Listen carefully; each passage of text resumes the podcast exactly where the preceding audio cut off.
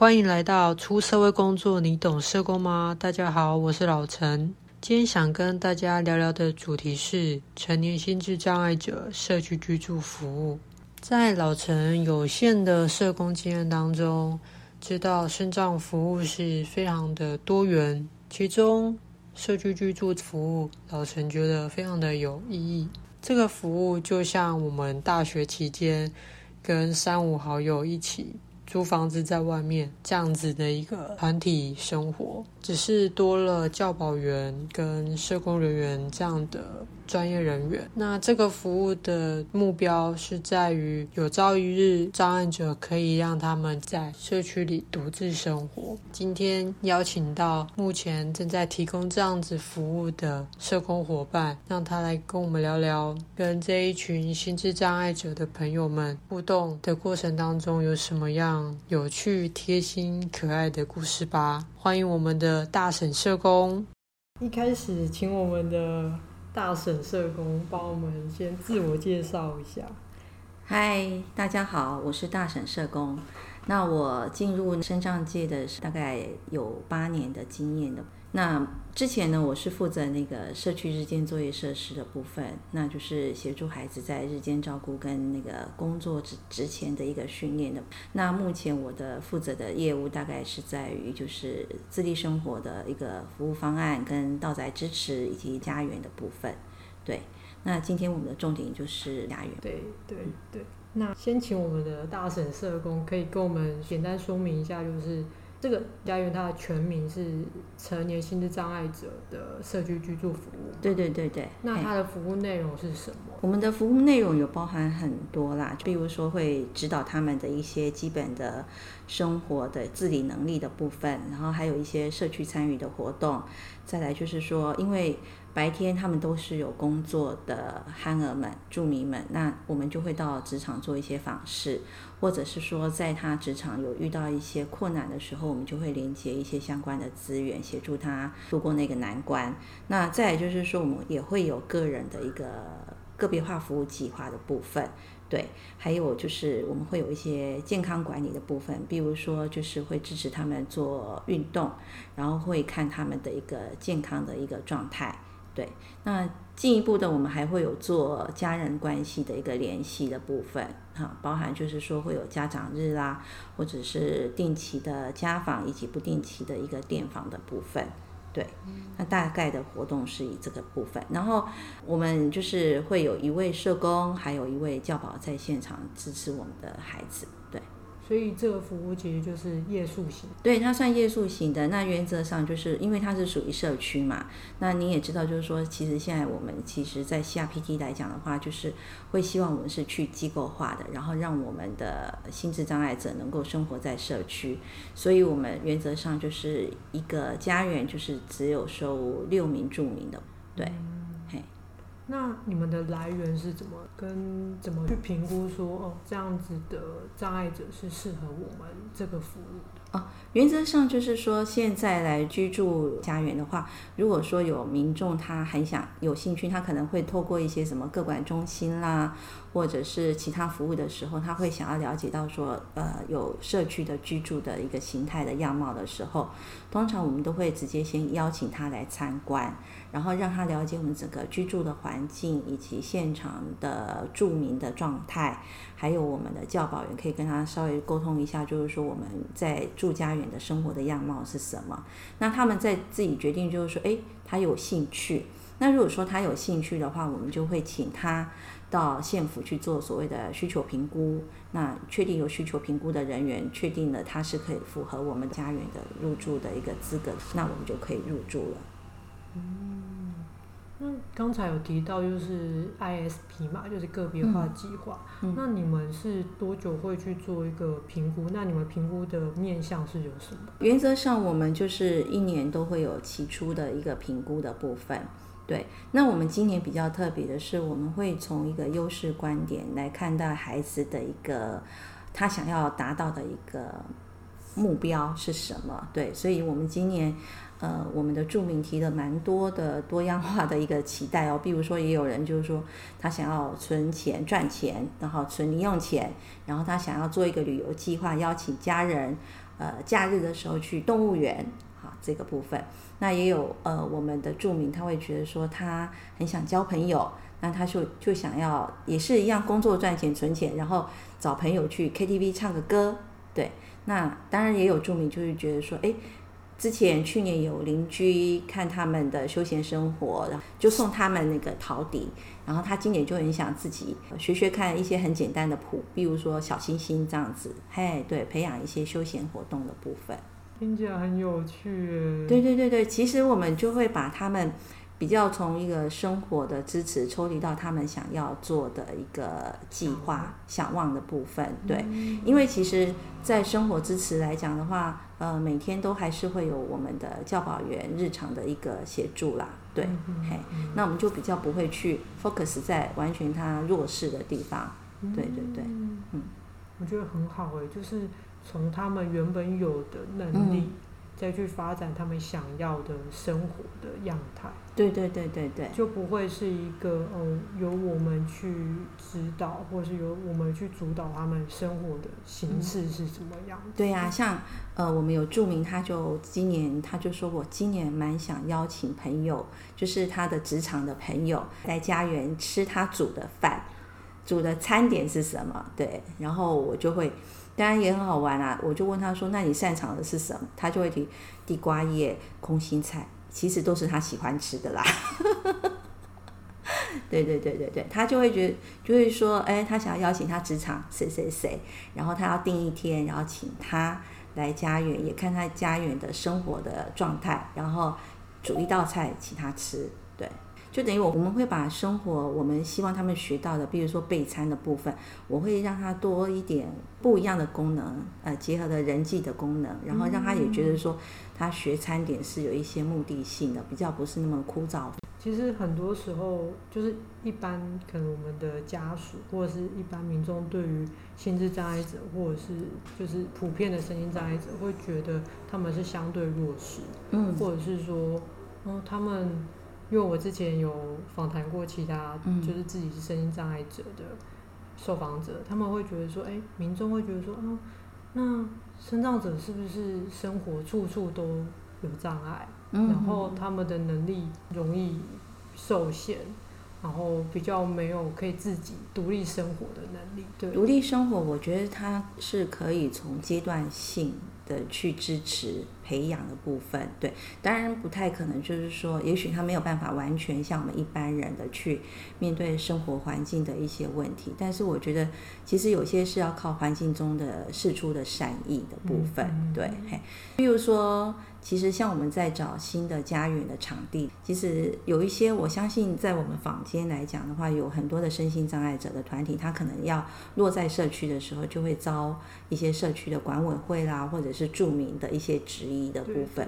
那其实我们搬新的场地的时候，其实也会遇到多多少少会遇到一点点这样子的困扰，比如说呃，房东就会问说，他们会不会吵？嗯、啊，他们会不会打人？嗯，对，那当然我就会跟他们分析，就是说我们六个住民或者是五个住民，我们的。呃，工作的一个状态是什么？那相对的，让他们听到就是说，我们是有工作的心智障碍者，就是会比较是强调，就是说他的心智的一个情绪的成熟度会比较高，相对稳定，对稳定的部分。然后再来呢，我当然也会请我们的教保员呢，带着我们的住民呢，三不五时去跟我们的房东敲敲门，然后跟他聊聊天，然后让他真的觉得就是说，哎。我们的心智障碍者其实是非常有礼貌的，而且其实他们的工作的一个稳定度还蛮高的，所以其实还蛮信任我们的，对，嗯、然后就租下来了，对，嗯，而且也会带着我们心智障碍者去邻居啊，对对对对，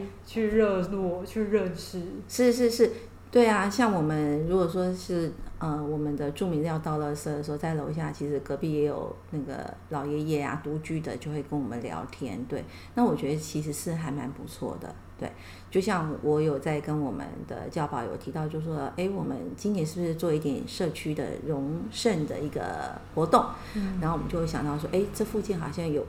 一两个是跟我们还蛮熟的，独居的可能是。婆婆啦，或者是爷爷的部分，那我们是不是也可以找一天邀请他来我们家园，然后让孩子煮一点点小吃，哎，跟他们做一点互动，对对对，好棒哦！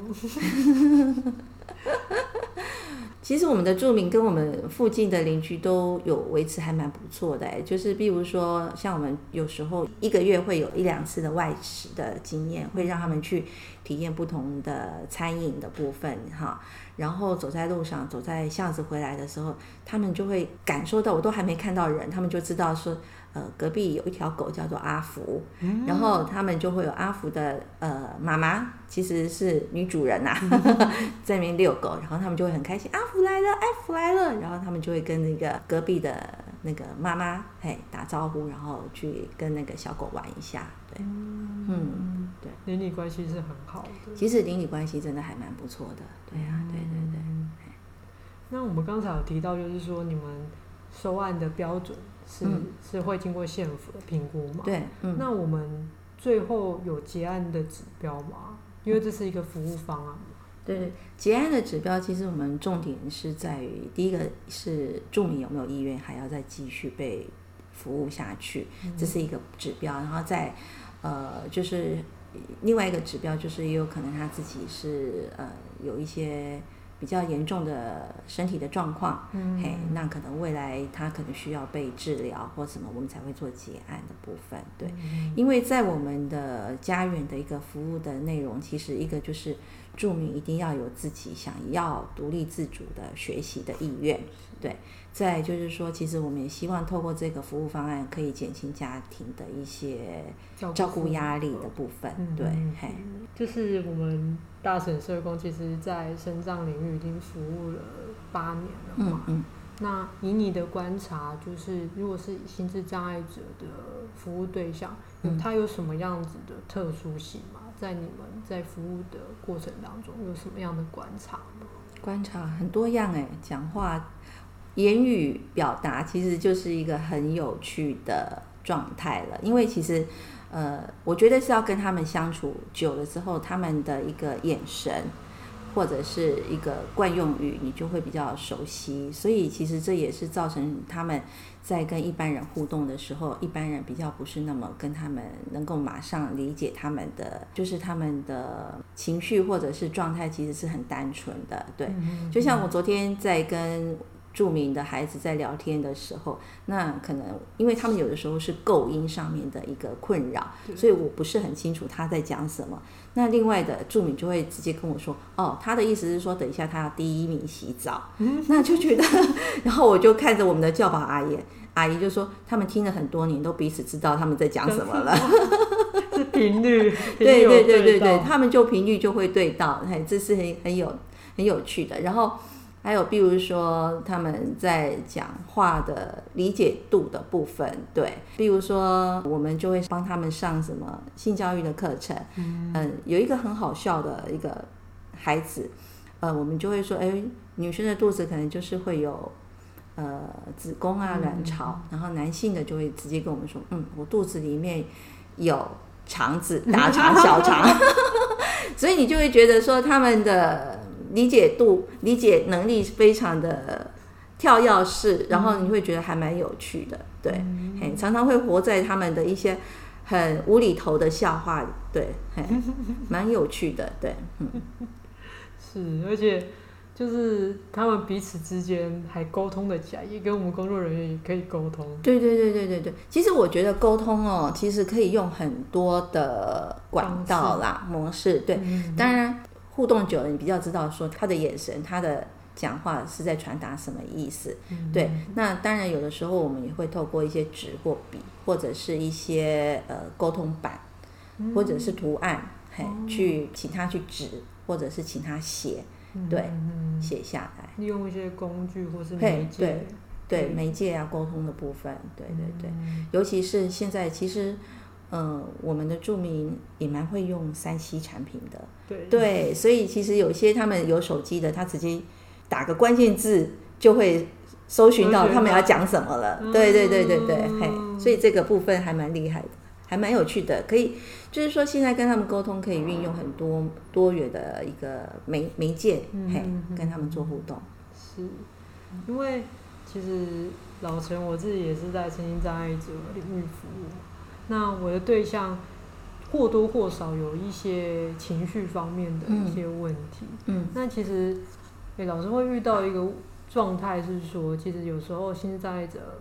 不太能很就是很清楚的表达自己的情绪是什么样的状态，嗯、可是他会透过可能是哭啊，或者是一些大叫的一些反应。嗯，那如果是家园的部分，这工作人员是怎么去协助的？其实心智障碍者的固着现象是还蛮容易见到的，对对对。那我跟教保员的态度原则上是，只要在不在侵犯他人的部分，对，然后他可以有一些某种程度的去让自己的情绪先抒发出来，我觉得那个是可以被允许的，因为唯有让他的情绪有出口，他你才有办法慢慢的协助他讲出他目前心里面的想法是什么。嗯、对对对。所以其实他们可以，通常是自己冷静吗？就是先让他自己去发泄他的情绪，嗯、让他冷静下来之后，我们再去引导他刚才发生什么事吗？嗯、是这样子的模式。通常有的时候他们会用大叫或者是哭泣。嗯、对，对。那我在处理的模式大概就是，只要不是去侵犯到别人的话，我会让他试着就是哭一下下。或者是叫个几声也都 OK，嗯，然后再问他说：“诶，那我现在可以好好的跟你聊一聊吗？还或者是说你刚刚生气的部分是在哪些？对，那当然有的时候我觉得是相处的一个敏感度的一个收集啦，就是说你可能比较知道说他比较容易哪些他是容易踩到他的地雷的事情，对对对，嘿，那个都是要靠经验的互动。”那就是相处的时候，对对对，去去收集，去知道他的点，他的嗯，会刺激他、引起他情绪的点在哪里？对对对，嘿，嗯，其实有时候他们的情绪会，嗯，应该是说哪些是会踩到他地雷的，其实都跟我们一般人都很像，只是我们会知道透过讲的，嗯，或者是我们也许下了班会去买个呃。饮料啦，或者是找一个舒压的方法，嗯、对对对。那对他们来讲的话，其实一些舒压的管道其实是比较少的啦。嗯、嘿，那他们不知道怎么去发泄的时候，就会被一般的人会误判，就是说，哎，他们的状态很不好，嗯、对，嘿，他的情绪管控很不好，对。嗯、那我会觉得，其实那就是他的一个样貌，重点是在我们怎么去协助他，去把它疏通的部分，嗯、对。其实我们专业人员也会跟他说，有很多的，就是发泄情绪的管道方式。对对对，比如说有的时候就会跟他讲，是不是可以在很生气的时候深呼吸，嘿，对，嘿，或者是哎，你有什么纸张，哎，C C OK，嗯，对对对，嘿，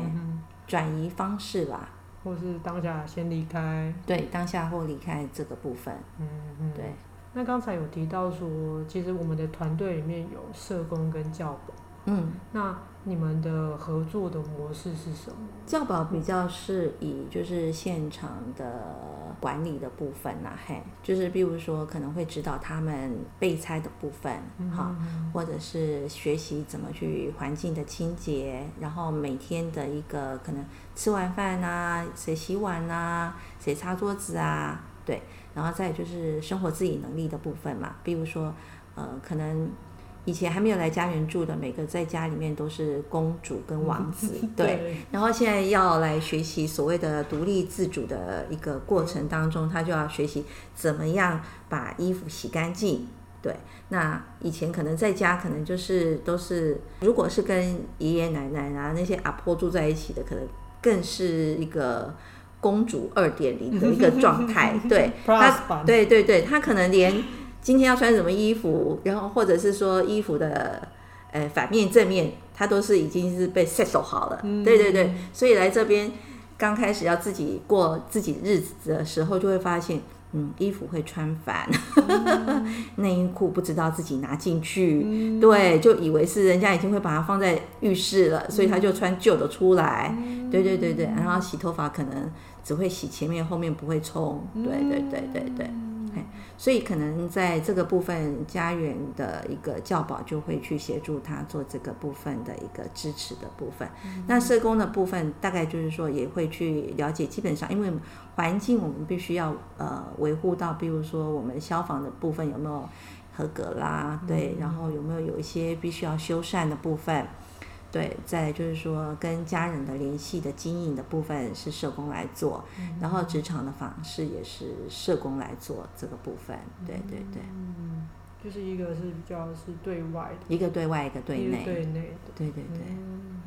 那其实教保老师真的还蛮辛苦的。对，教保老师是蛮辛苦的，对。大大概应该是八小有有到八小时吗？呃，我们原则上就是下午五点到晚上十点，点然后隔天的六点到八点。嗯、对对对，中间还是会休息啦。嗯，嗯是一个很贴近他们生活的一个支持者。对对对对。那其实社工也是会提供一些晤谈嘛，也是会一个我们的什么样的状况才会去特别去做一个谈话。嗯比如说，我们家园有一位男性住民，他他可能就是对于异性或者是对于人际关系，他比较有时候一些身体的距离比较不知道怎么拿捏的时候，对，那可能会让我们的其他的住民有一些不太舒服的感觉。那我们可能就会私底下会再跟他聊一聊，哎，你的当下的状态是什么？对，那。会跟他再讲一些可能是性平教育的一些基本的知识，嗯、对，对，社工也会办一些团体课程，嗯嗯嗯，就是针对他们每个人的个人目标去做一个编排这样子的活动，对对对，对，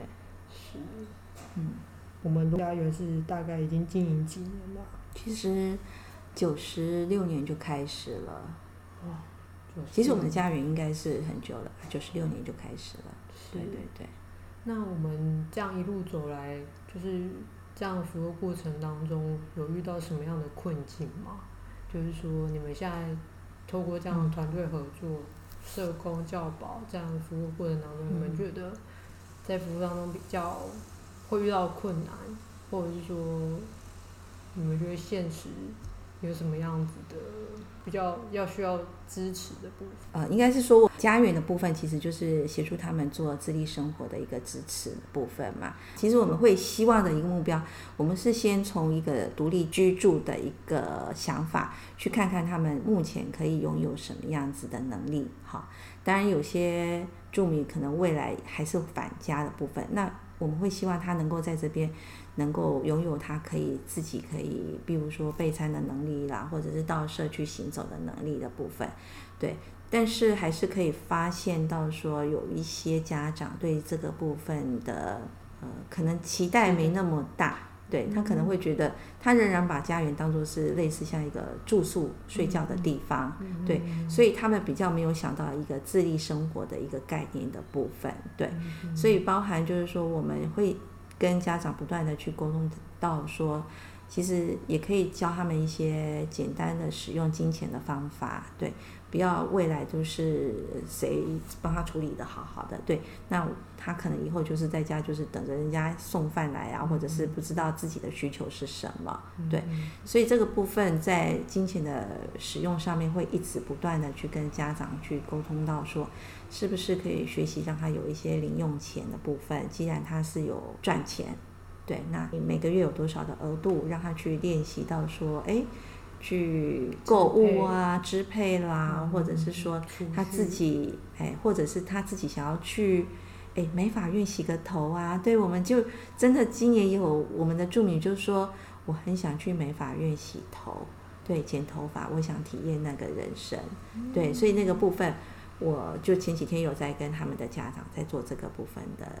呃谈话，所以其实主要的还是会是在家属跟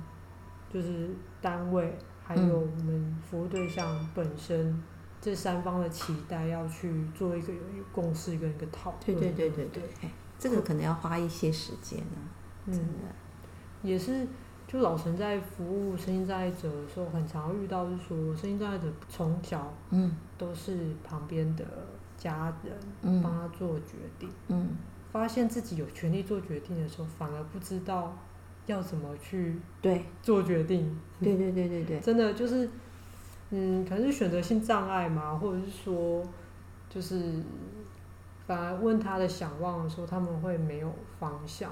嗯，那你们能去引导吗？这个的确是不容易啦，因为其实他们的生活经验有些已经是被受限了。对对对，就是说家里面提供给他们什么，比如说今天要吃什么东西，去哪里玩，其实都是被决定的。他们就是只是被跟被带而已，所以他们很少去为自己说他想要干嘛。对，那这个东西真的是我们要透过很多的学习。比如说，我们就会带他们去外食之前，就会我们的教保员就会跟他们讨论说，我们想要去哪里吃，然后提供给他们一个选择的机会。然后再来就是说，我们到了餐厅还是会有选择的机会，因为也有可能他们跟家人出去，就是说，哦，你喜欢吃鸡排，我就给你吃鸡排，对，就直接帮他 order 了，对。嗯。但是我们到餐厅，我们会跟他。我们会把 menu 拿来，然后跟他解释一下，就是说，哦，这家餐厅呢，可能有牛排，可能有鸡排，可能有猪排。那你今天想要吃什么？好，那这家餐厅呢，还有，呃，它的通心面有再多加一份，你要不要再多加一份？啊，然后跟他讲一些引导一些选择。那我觉得这个是慢慢的去让他累积经验，才知道就是说他可以怎么去点餐。嘿，这是一个部分。对，然后呢，我们也会带他们去卖场，去选购他们早餐想要吃什么的。就有的时候他们就会想说，哎，我想要吐司抹什么果酱，好，或者是说我今天只想泡一杯那即食燕麦。对对对对对，提供他们多一点自己选择的机会，对，学习这个部分。嗯，而且刚才听到很重要的是生活经验，如果都是在家里或是学校。就是这两样的，就是生活的样貌就是这样。但是可以透过家园，可以哦，有可能去看电影。对对对对对对。有可能是就像刚刚说的，去卖场，嗯，去牛排馆，就哎，原来我也可以，然后我也可以做很多的选择。我想吃什么，嗯，不是哦，别人就觉得我应该要怎么。这样子，对对对。其实有的时候，我们教保员带他们去超市的时候，也会问他们说：“你们有想吃什么菜，自己拿。”对。那当然，他们有的时候也会受限于以前吃什么菜的经验，所以就会觉得说：“哦，我想吃玉米蛋，然后就去拿玉米罐头。”对。那或者是说，有人觉得，哎，上次那个金针菇炒肉丝也很好吃，他可能就是拿这个。所以我们今年为了去扩张他们一些。可能对食谱的一些经验，嗯嗯、对，我今年用了一个科技学生活的一个活动，嗯、我们就是直接用笔电，然后呢，直接上那个 iCook，然后让他们知道，就是说，哦，原来食谱有很多种，对，然后他们就是，我们就会一个月挑一两种，然后就是说，我们挑这个，比如说我们上一次有杏鲍菇炒青椒，啊，有谁想要学这一道菜？对，然后就有人就说，哎，他要学那道菜。然后，或者是说葱爆肉丝，谁要学就学那道菜。对对对对对，我们其实也想下个月带他们用那个手机叫 Foodpanda，或者是 Uber Eats，让他们知道外面跑来跑去的那个熊猫到底是什么，是什么服务？对对对对对对对对对对对。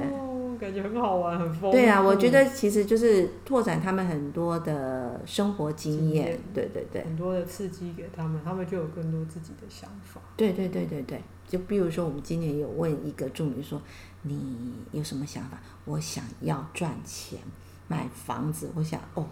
新竹的房子很贵，号称新义区呢。对呀、啊，我怎么买给你呢？对呀、啊，然后他就说他想要有自己的房间。对，嗯、那我就会慢慢引导，就是说，哦，那你在家园是不是也有一间你跟谁谁谁只是两个人住在一起的房间？那他就说对。那后来我们就讨论一下，呃，就是他有点想要买一些小东西，看能不能布置他那个房间那个小区块。对，嗯。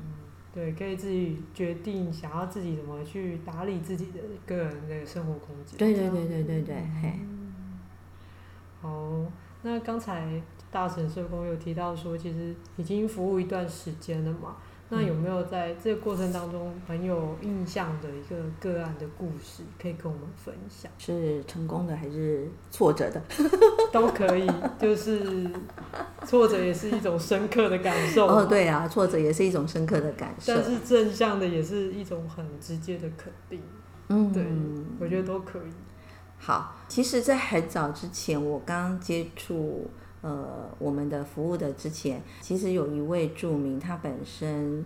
他算是轻度，然后他一直有很稳定的工作。嗯，那他在这边也学得很好。后来他自己自动跟我们提到说，他想要自己独立居住。对，那我们就会支持他去找他的房子。对，然后。虽然我们没有一个服务的计划去支持他后续的部分，但是他偶尔也会跟我们做一个联系，对，一直到这个。住民呢，他其实到外面独立居住之后，其实他也有接触我们的一个另外一个服务方案，叫做自立生活。对，所以他其实那时候也有扮演自立生活里面的同才支持员，跟我们的其他的心智障碍者分享他的就业经验跟居住的经验的部分。对，那我觉得其实这也是蛮正向的。对，那当然也有一些挫折的经验，比如说我们也会有住民就是。因为在家家里面得不到一些温暖，那在这边我们视为就是学让他学习一个自我照顾的部分。可是只要他假日一回到家里面的样貌，他就很容易去外面去寻找所谓的朋友圈，对，那造成他有一些可能在行为的失常的部分，对，所以我们常常要去警察局去联系他跑到哪边去了，对对对。那我们是很想给他再继续的一个支持服务啦，对。那他本身就会觉得说，外面的朋友圈给他的温暖，或者是给他当下他那个时候的需求是在于人际更多元的人际的一个互动，对，所以他就放弃了我们这边的一个学习。那我觉得，对于未来来讲的话，我还是蛮祝福他能够去找到自己的生活模式啦，嗯。就是他自己可以选择他自己想要的生活。对对对对对。我觉得刚才前面那个是正向的一个，嗯、其实就是这个服务方案最终的一个精神所在，是就是返回社区独立生活，嗯、有一份自己的工作，嗯，那生活是平衡的。对。然后其实他也可以主动跟我们做维持。过去的一些关系，对对对，在初期的时候维持，然后后来他就慢慢的因为工作也比较忙了，对，嗯、但是应该可以感受得到，他在前面他已经接受到蛮久的服务，已经把自己的一个生活模式啊、能力呀、啊、工作的都、都已经是培养好了，对。嗯。那这个对于你们应该是一个很好的正向的一个例子，也会让促使你们继续走下去的一个动力，对对对？对对，对，对，看到一个。就是我们服务的对象有一些改变，对，是很直接的回馈。对，那这样子的服务，其实我们其实就是会期待，就是说，重点是我们的住民真的是要有意愿去学习，嘿，独立生活的这一块啦。对，嗯、嘿，那就是刚刚第二个例子，可能就是他选择了自己想要的。嗯，对，那其实。也不是说是不好的，嗯，反而就就是每个人想要选择的结果是不一样的，嗯，所以其实他离开的时候，我们在追踪的那几个月，我们会不断的去跟他支持到说他去面对未来的生活，他应该要注意什么样子的面向，嗯，对，好，那最后个部分就是，其实我们知道说这个服务方案，这是一个方案嘛，嗯。我们在经营这个家园或者时候，一定会有一些服务经营上面的困境嘛。那能不能请我们大婶社工可以做一些分享，这样子？在经营的困境呢，我觉得是人力的部分呢，因为它是属于夜间的一个服务状态。对，那真正的有兴趣要夜间担任工作人员的，其实不好找。对。这个人力是真的不好找，因为还包括就是说，可能除了不好找之外呢，他对于自己的可能在学习独立生活的部分，他有没有一些经验？哈，像我们刚刚有提到一个，就是说备餐啊，或者是说家事整理的部分，对，那有相对这样子的一个经验的人，很多就是都是有家庭啊，或者是。呃有婚姻的经验的，那请他要来做那个夜间的教保员的话，其实不容易，所以我们很难找到一个合适的。常常如果说有人员有异动的话，就是比较难找啦。对，再加上就是说。可能现在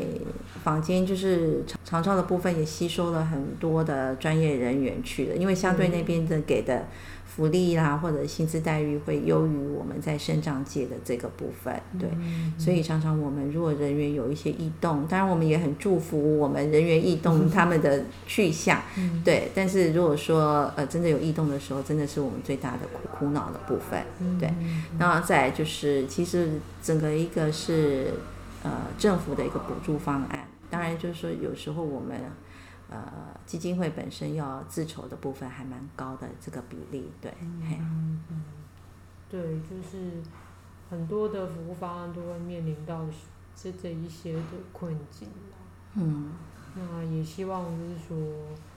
呃，中央或者是地方政府可以，因为这个服务是真的有它的价值所在，还有它的需求，其实一直都有。那，但是成本也很高。哦，成本超高的，对。对，又要租金，然后人事，嗯、然后还有一些很杂费等等的，嗯、对，都是需要我们的经费。那真的，我们可以照顾到这一些身心障碍者，其实是在一个降低社会成本的是一个面向，对，对。就是我们会觉得说，我们在照顾身心障碍者，感觉他们是一个负担，嘿，就是一个成本很高的。但是实际上想想看，就是说，我们当我们把他的一个自我照顾能力能够储备好的是提升的时候呢，其实我们反而是在降低一些未来的一些照顾的成本的部分。对，对，而且要相信他们是有能力的人。对，嗯，对，其实是不是说他们本来。就一定要受人照顾，其实是我们可以透过我们的一些支持跟就是专业的训练，让他们可以独立在社区生活。是啊，是啊，对对对对。有的时候一开始家长可能会设定说，哈，什么？你要教他坐公车，他会吗？对，那我们就会去协助他去找，比如说公车时刻表。然后呢，比如说他可能不方便跟司机讲说他到哪一站的时候，也许我们帮他拿做字卡，嗯，对。然后呢，上车的时候就会跟我们的司机大哥就说，哎，他要在哪一站下车。当然久了之后呢，很多的那个司机大哥都会知道说，哦，那你你等一下就要下车了，就会直接去，哎，提醒他。对对对对对。成为自然支持者。对，自然支持者。对，我会觉得说，就是让他们在社区。多去走动，运用社区的一些资源，然后呢，社区的人也会多认识他们，那彼此的隔阂其实就是会降低了，对。嗯，那就是因为我们也知道说这个服务方案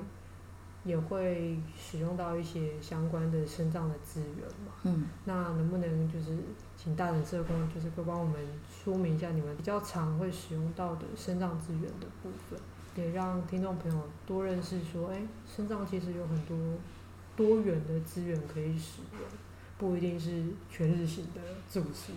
像我刚刚有提到，就是说，呃，我们会在那个他的工作上面的层面会去做协助，那我们就会连接到说，像我们呃在职业的部分、劳工处的部分，我们就会去寻找他的职管员或者是救服员，嗯、是不是有其他的支持方案可以协助我们的住民在工作上面？嗯、对，那就曾经有我们的住民可能。他那一阵子跟家人的关系不是很好，然后也会影响到他的一个工作的一个表现的状态。那我们就结合了我们的职管去寻找，是不是有心理师可以给他做咨询的服务。那我们这样子媒合了大概有六次左右的经验，去协助他去克服他那阵子的一个关卡。